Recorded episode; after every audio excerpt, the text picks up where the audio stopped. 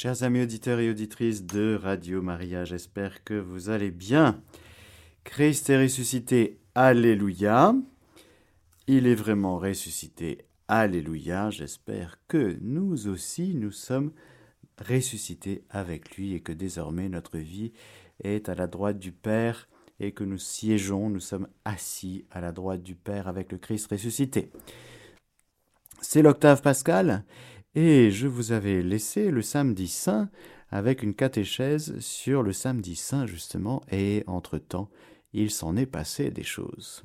Alors c'est sur ces choses extraordinaires, puissantes, que nous allons revenir aujourd'hui et dans les catéchèses qui suivent, car nous sommes là au cœur de notre foi chrétienne, de notre foi catholique, si le Christ n'est pas ressuscité.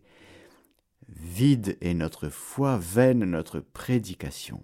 Alors, nous allons voir un petit peu ce que c'est que cette résurrection du Christ. Confions la catéchèse d'aujourd'hui à la Vierge Marie. Elle qui implorait toute cette journée du samedi saint Ressuscite mon fils, ressuscite mon fils. Elle avait reçu cette parole, elle avait gardé cette parole. Je suis la résurrection et la vie. Quiconque croit en moi ne meurt pas. Alors Marthe avait un petit peu de mal à y croire, Marie-Madeleine aussi. Marie, bien sûr, la Vierge Marie, pas du tout. Sa foi inébranlable, sa foi forte, nous emmène dans le mystère que Dieu veut nous révéler et nous communiquer. Aide-nous, Vierge Marie, à entrer dans le mystère de la résurrection.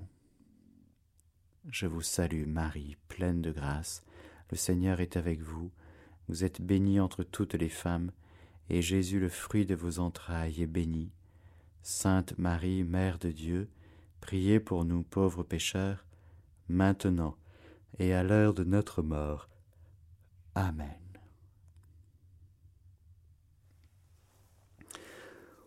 Ô nuit, est-ce que vous avez passé une bonne vigile pascale Parce que sur Radio Maria, entre 21h et minuit, nous avons vécu cette vigile pascale, pendant laquelle nous avons chanté l'exultète.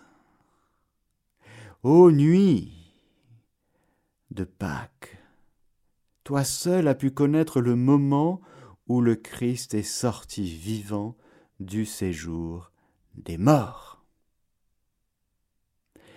Voilà l'événement de la résurrection. Sans aucun témoin oculaire, il n'y avait personne. Il y avait certes des gardes qui surveillaient ce cadavre, car il était très très dangereux, vous savez. Ouh là là, il fallait non seulement mettre une pierre comme sur chaque tombeau, mais en plus il fallait rajouter des scellés au cas où, on ne sait jamais, au cas où ses disciples viennent piquer le corps. Hmm. Le démon tremble devant Jésus. Depuis l'incarnation, même mort, le démon se méfie. Alors il y a des gardes, il y a des scellés, une pierre. Et voilà que Jésus fait ce qu'il a à faire parce que Jésus est Dieu et qu'il nous aime tellement et que voilà, il va accomplir ses promesses et que ce moment, cet événement de la résurrection va se passer.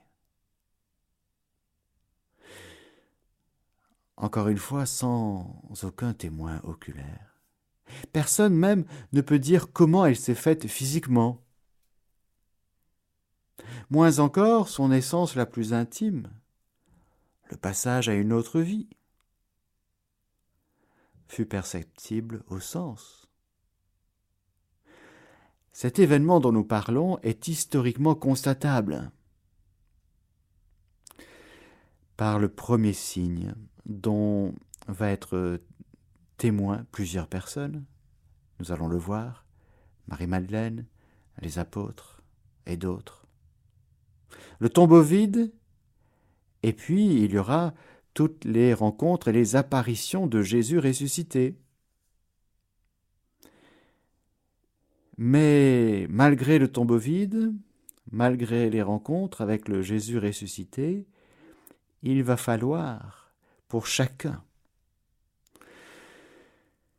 même si ont touché, ils ont mangé avec Jésus ressuscité sur le rivage du bord du lac de Génézareth, de Tibériade.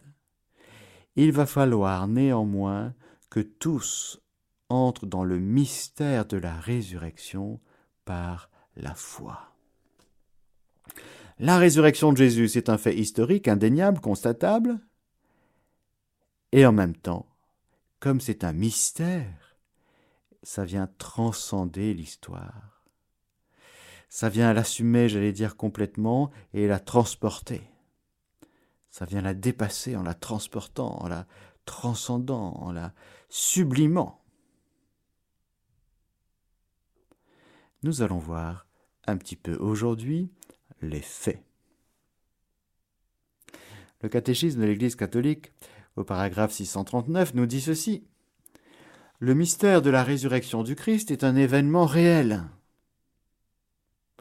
qui a eu des manifestations historiquement constatées, comme l'atteste le Nouveau Testament. Pour les historiens qui cherchent des documents, le Nouveau Testament est un document très important que les historiens soient croyants ou pas.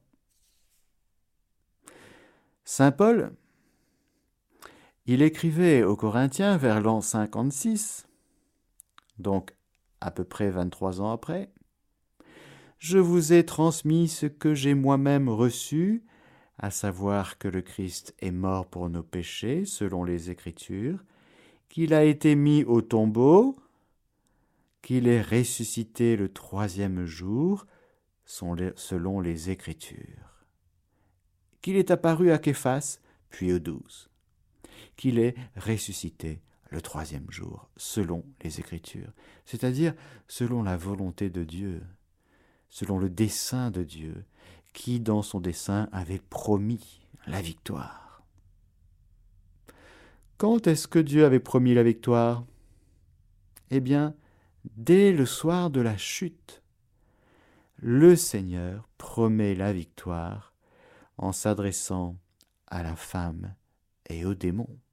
La femme, l'homme et la femme, mais l'humanité vient de chuter, vient de tomber, le démon vient de mordre le cœur de la femme, le cœur de l'homme, par le péché. Ils ont succombé à la tentation. Et Dieu promet déjà la victoire. Genèse 3, 15. Cette victoire est passée par euh, plein d'étapes successives dans l'histoire de la révélation, mais pour nous, bien sûr, la victoire de Dieu, c'est le mystère pascal. C'est la mort et la résurrection de Jésus. Ne séparons jamais la passion, la mort et la résurrection. C'est un seul et même mystère, j'allais même dire l'ascension aussi. Ne séparons jamais tout le mystère du Christ, depuis son incarnation, car à l'incarnation la rédemption commence, la victoire commence. La victoire se fait chair, dans notre chair. Et c'est déjà la victoire dans l'humanité parce que Jésus est vrai homme. Et en tant que vrai homme, il est saint et immaculé, et tout ce qu'il va vivre va être dans la volonté de Dieu. C'est déjà l'humanité nouvelle. Il n'y a pas besoin de rêver à une humanité 2.0, c'est déjà fait. C'est déjà fait. Tout est accompli. Et ça commence réellement dans le réalisme et dans le réel de l'humanité sainte de Jésus historiquement un petit peu avant, parce qu'il y a une petite créature sublime, sublimissime, qui est l'Immaculée Conception, et qui, dans sa chair et son cœur immaculé, eh bien, elle va recevoir le Fils de Dieu. Mais Marie, elle est le plus beau fruit de la croix. C'est encore une fois la croix glorieuse de Jésus qui est le centre de l'histoire. Et donc, ne séparons jamais tout le mystère du Christ. Il faut tout prendre. Il y a une unité profonde. Nous sommes donc devant là, frères et sœurs, devant quelque chose qui va nous dépasser. On n'était pas habitués. On avait eu trois signes et trois miracles qui étaient trois signes très très forts. Nous avions eu, durant la vie publique de Jésus, des miracles, des retours à la vie, tout à fait époustouflants. Nous avons vu, par exemple, la fille de Jaïr. Nous avons vu le fils de cette veuve de Naïm. Et nous avions eu, bien sûr, le retour à la vie de Lazare. Mais ces trois personnes qui étaient mortes sont revenues à la vie par la puissance de Dieu.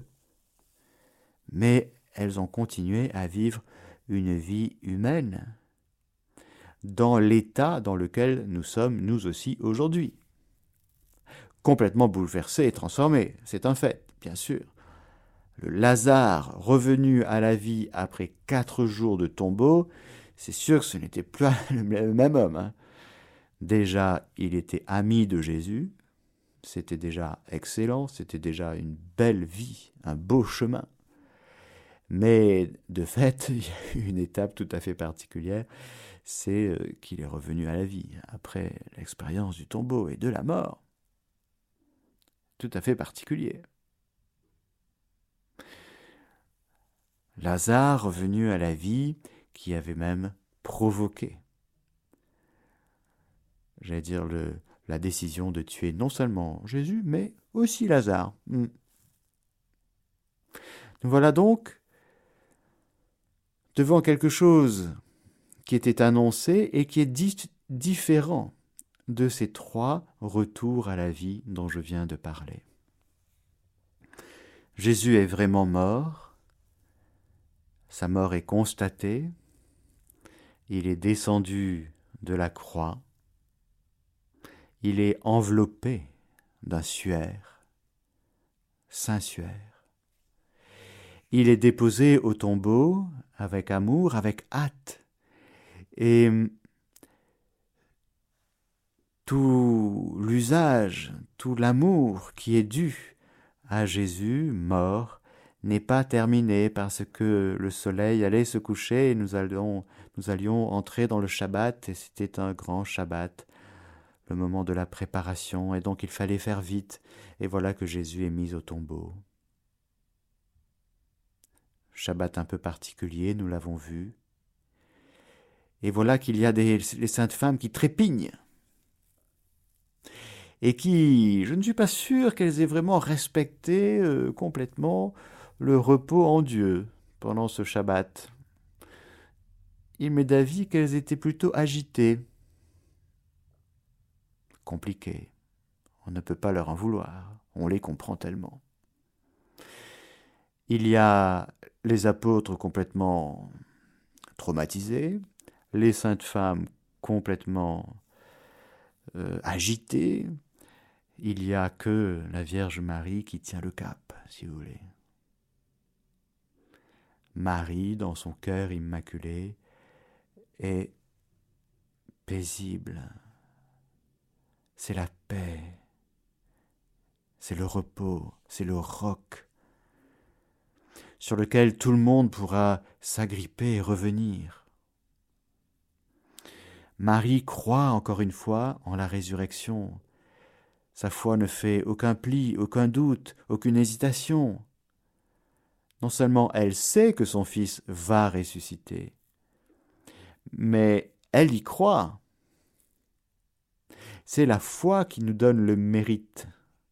C'est la foi qui nous fait exercer notre vie ici-bas en mode surnaturel. Ce n'est pas le fait de savoir, quelque chose, c'est le fait d'y croire, de croire en ce que Dieu a révélé, en ce que Dieu a dit. Il y a donc Marie qui est là et qui garde toutes ces personnes, les saintes femmes, les apôtres, nous tous. Et la nuit se terminant, peut-être euh, à la première demi du quart du huitième de lueur, si vous voulez, les saintes femmes ne tiennent pas. Il faut qu'elles y aillent. Problème Eh bien, il y a des gardes. Avec les scellés quand même, comment vont-elles pouvoir arriver jusqu'à l'intérieur du tombeau pour rendre l'hommage qui lui est dû à ce Jésus crucifié et mort, avec toute la panoplie des aromates qu'elles ont ramassés, qu'elles ont préparés. Et les évangiles sont clairs là-dessus, c'est que les saintes femmes arrivent et qu'elles sont stupéfaites de voir le tombeau vide. Je m'arrête un instant, je fais exprès, j'allais dire d'appuyer un peu là-dessus, parce que nous, nous sommes habitués, ça fait 2000 ans, vous comprenez, qu'on fête la résurrection. Et le risque, c'est justement d'y être habitué et de dire c'est bon, non, c'est bon, c'est les catéchèses sur la résurrection, on connaît, on connaît, on sait qu'il est ressuscité. Mais le tombeau vide, c'est une excellente nouvelle, frères et sœurs, déjà. Le tombeau vide, c'est un signe très très fort, parce que, en fait, euh, il y a des linges qui sont déposés et hum, qui sont pliés, qui sont posés à plat, et puis le linge qui recouvre la tête est plié. Comment ils ont fait? Les voleurs, ceux qui ont volé le corps de Jésus, comment ils ont fait? Compliqué compliqué de postuler à un vol. Mais c'est tellement un choc que le premier réflexe des saintes femmes, c'est de dire on a enlevé. Marie-Madeleine, elle va dire on a enlevé mon Seigneur et on ne sait pas où on l'a mis. Plein de sentiments vont traverser le cœur des saintes femmes et puis des apôtres dans un deuxième temps, et puis encore, il y aura donc ces rencontres de Jésus avec Marie-Madeleine au tombeau, et puis le soir avec les disciples d'Emmaüs. Mais Marie-Madeleine voit que la pierre a été enlevée du tombeau, nous dit Saint Jean dans son évangile chapitre 20. Elle court, elle rejoint Simon-Pierre et Jean, et elle dit Ils ont enlevé le Seigneur du tombeau et on ne sait pas où ils l'ont mis.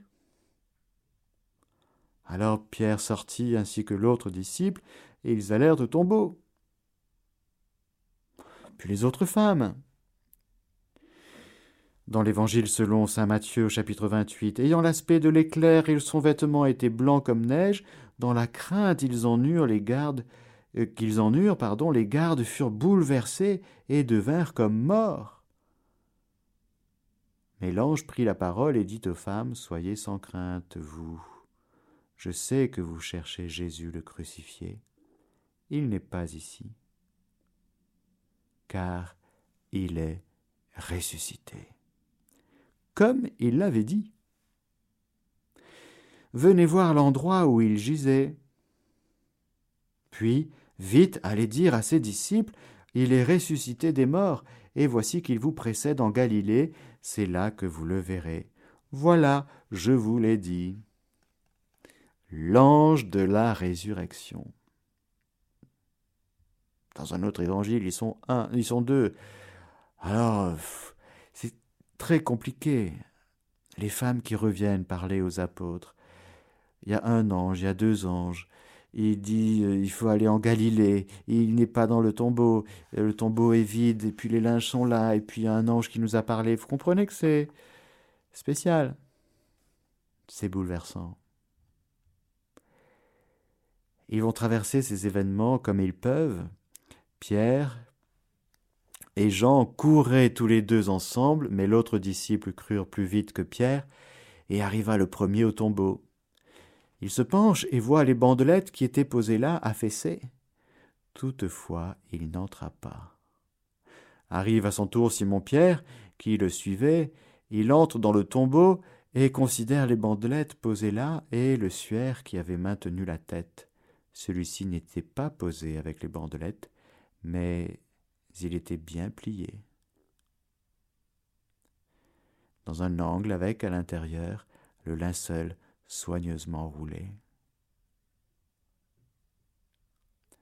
C'est alors que l'autre disciple, celui qui était arrivé le premier, entra à son tour dans le tombeau. Voilà donc l'expérience première que les saintes femmes et Pierre et Jean ont fait. C'est l'expérience du tombeau vide. En recevant ces paroles, il est ressuscité, allé en Galilée. Il n'avait pas encore compris ce que c'était que ressusciter d'entre les morts. Mais oui, il y avait pourtant trois annonces. Mais bien sûr, tant que l'événement n'est pas arrivé, bien le Seigneur nous demande d'y croire, de tenir dans la foi, dans l'espérance. Et quand le moment arrive, on est tout content parce qu'on constate que ce que Dieu avait promis, il le fait. C'est ça qui est merveilleux. Tandis que le fait de savoir, c'est tout à fait différent. L'événement de la résurrection de Jésus va tous les surprendre, et c'est normal, parce que c'est un événement unique qui n'est pas encore arrivé. C'est Jésus et Jésus seul, le premier, qui ressuscite. Alors,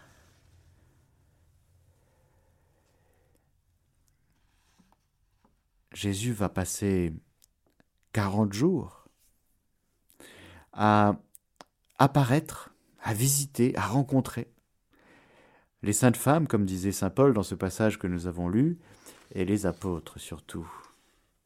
Je vous ai donc transmis ce que j'avais moi-même reçu, à savoir que le Christ est mort pour nos péchés selon les Écritures, qu'il a été mis au tombeau, qu'il est ressuscité le troisième jour selon les Écritures, qu'il est apparu à Képhas, puis aux douze.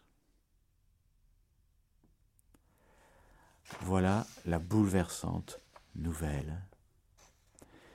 Nous restons encore un peu avec euh, des événements nous irons bien sûr dans le mystère de la résurrection et ce que, ce que cela veut dire profondément.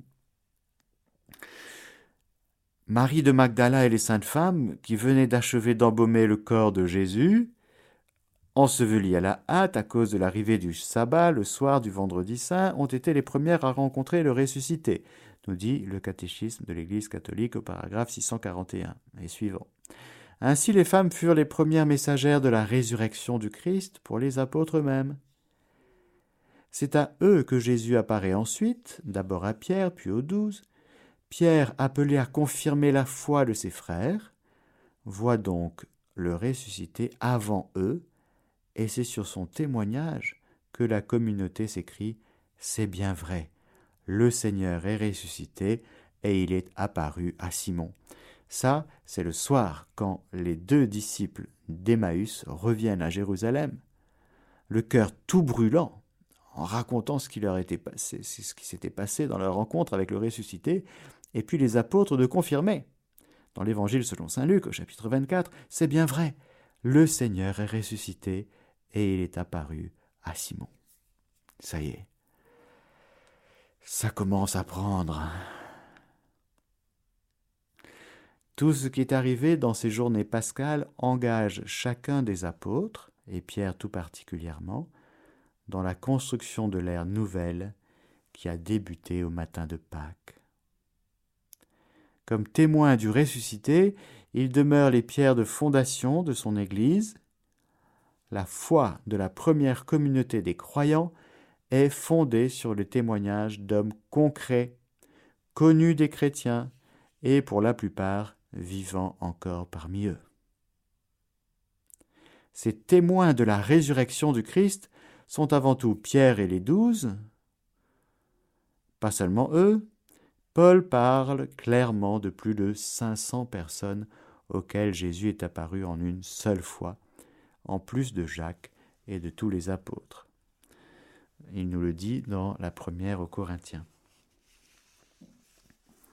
Alors, frères et sœurs, devant ces témoignages, il est impossible d'interpréter la résurrection du Christ en dehors de l'ordre physique et de ne pas la reconnaître comme un fait historique. C'est vrai que croire en la résurrection, c'est une chose. Mais il nous faut aller un peu plus loin. La résurrection de Jésus est un fait historique.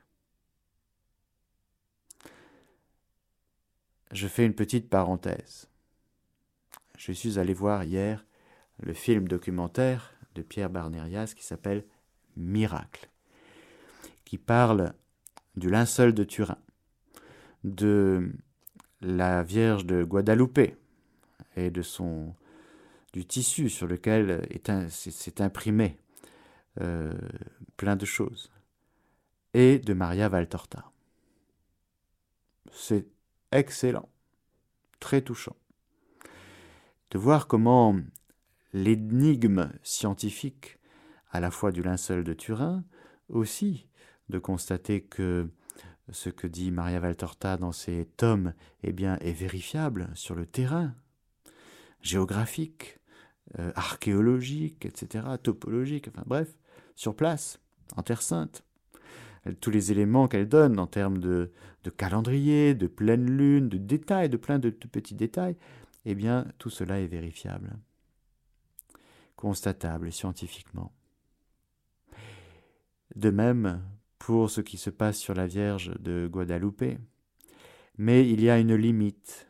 Le scientifique doit respecter les limites de sa science et l'objet de sa science. Reconnaître la résurrection du Christ n'est pas de l'ordre scientifique.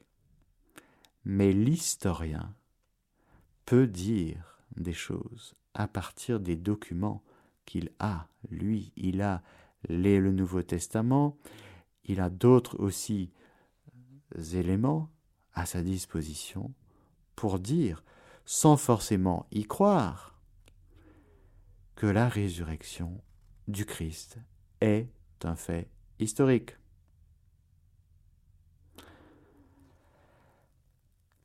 Il résulte des faits que la foi des disciples a été soumise à l'épreuve radicale de la passion et de la mort en croix, de leur maître annoncé par celui-ci à l'avance.